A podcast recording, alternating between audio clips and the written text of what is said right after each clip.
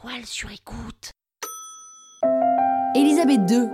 C'est-à-dire, il y en a combien d'Elisabeth en tout? J'en connais déjà trois, hein. Vous écoutez Krusty Celebrity, le podcast qui parle de. Bah, enfin, de célébrité, quoi.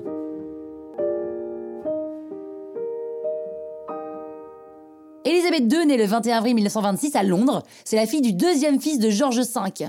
Pas l'hôtel, hein, le roi d'Angleterre. Du coup, c'est pas prévu qu'elle devienne un jour reine. Sauf que, lorsque son grand-père meurt, son oncle abdique, et c'est son père qui devient roi.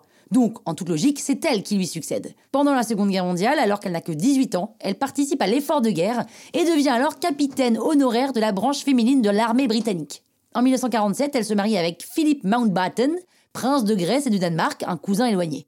Certains s'opposent à cette union parce qu'il vient d'une famille royale déchue, mais Elisabeth se bat pour le faire accepter. Le couple donne naissance à leur premier enfant, Charles, un an plus tard, puis à Anne.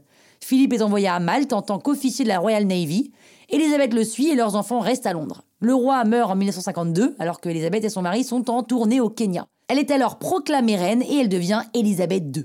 Elle conserve son nom de famille, alors que selon la coutume, elle aurait dû prendre le nom de son mari. Coup dur pour Philippe. Et ce n'est que le début, parce qu'il doit apprendre à s'effacer par rapport à la nouvelle reine. Elisabeth fait une tournée dans tous les pays du Commonwealth avec son nouveau statut.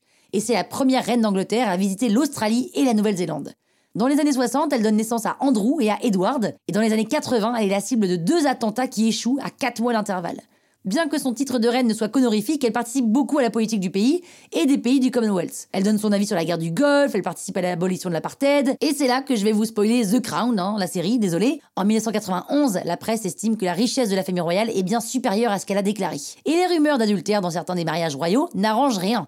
Donc la famille n'est pas très bien vue par le Royaume-Uni. Andrew, son second fils, sa fille Anne et le prince Charles finissent par divorcer.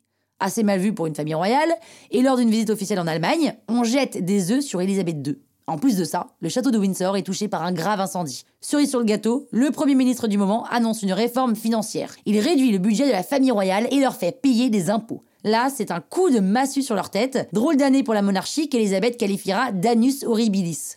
Anus comme hein, euh, pas autre chose.